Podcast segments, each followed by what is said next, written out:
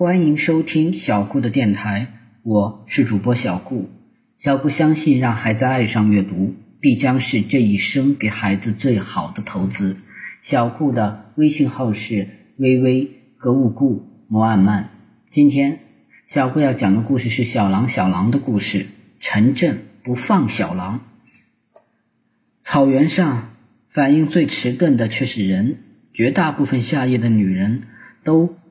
累困的睡着了，没有听到小狼的长嚎。他们是被极为反常和猛烈的狗叫声惊醒的。近处、远处各家女人尖利的嗓音又响起来了。无数手电的光柱扫向天空和山坡。谁也没想到，在蚊群大规模出动之前，狼群竟提前进攻了。陈震被全队的狗群震天的声响吓懵了头，这都是他惹的祸。他不知道天亮以后怎样面对全大队的指责，他真怕一群牧民冲到他家，把小狼抛上腾格里。可是小狼还在嚎个不停，他快乐的像是过成人节。小狼毫无收场的意思。喝了几口水，润润嗓子，又兴冲冲的长嚎起来。天色已褪去啊深黑，不下夜的女人们就要起来挤奶了。陈震急得一把搂住小狼，要用左手狠狠握住小狼的长嘴巴，强行制止它发声。小狼哪里受过这等欺负？立即拼出全身力气，狂暴挣扎。小狼已是一条半大的狼了。陈震没想到小狼的力气那么大，他一只胳膊根本就摁不住它，而握住狼嘴的手又不敢松开。此时放手，他非得被小狼咬伤不可。小狼疯狂反抗，他翻脸不认人。两眼凶光毕露，两个小小的黑瞳孔像两根钢锥，直刺陈震的眼睛。小狼的嘴巴甩不脱陈震的手，他就用两个狼爪拼命的乱抓乱刨。陈震的衣裤被撕破，右手手背手臂也被抓了几道血口子。陈震疼得大叫。杨克，杨克，门开了，杨克光着脚冲了过来，两人使足了劲儿，才把小狼牢牢的按在地上。小狼呼呼喘气，两个爪子在沙地上刨出两个小坑。陈震手背上渗出了血，两人只好齐声喊：“一、二、三！”同时松手。然后跳出狼圈，小狼不肯罢休，风扑过来，但被铁链死死勒住。杨克急忙跑进包，从药箱拿出绷带和云南白药，给陈震上药包扎。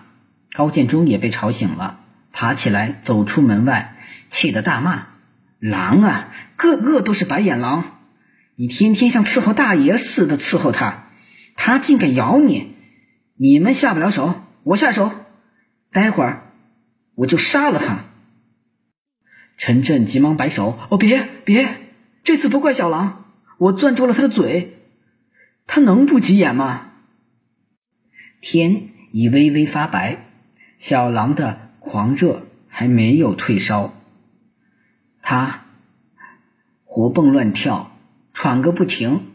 一会儿又蹲坐在狼圈边缘，眼巴巴的望着西北方向，抬头仰鼻又要长嚎，却没想到，经过刚刚那一通搏斗，小狼竟把尚未纯熟的狼嚎忘了，突然发不出声来，憋了几次，结果又发出慌慌。哗哗的怪声，二郎乐得直摇尾巴，三个人也乐出了声。小狼恼羞成怒，竟然冲二郎干爹皱鼻呲牙。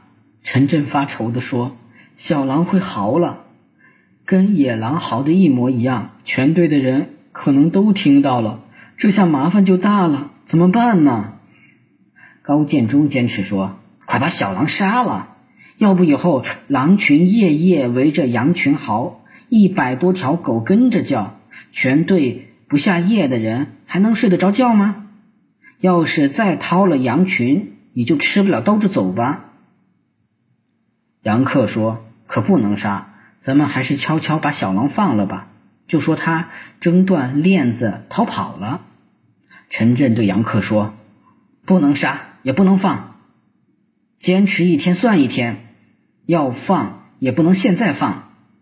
营盘边上到处都是别人家的狗。”一放出去就得让狗追上咬死，这些日子你天天放羊吧，我天天下夜看羊群，白天守着小狼。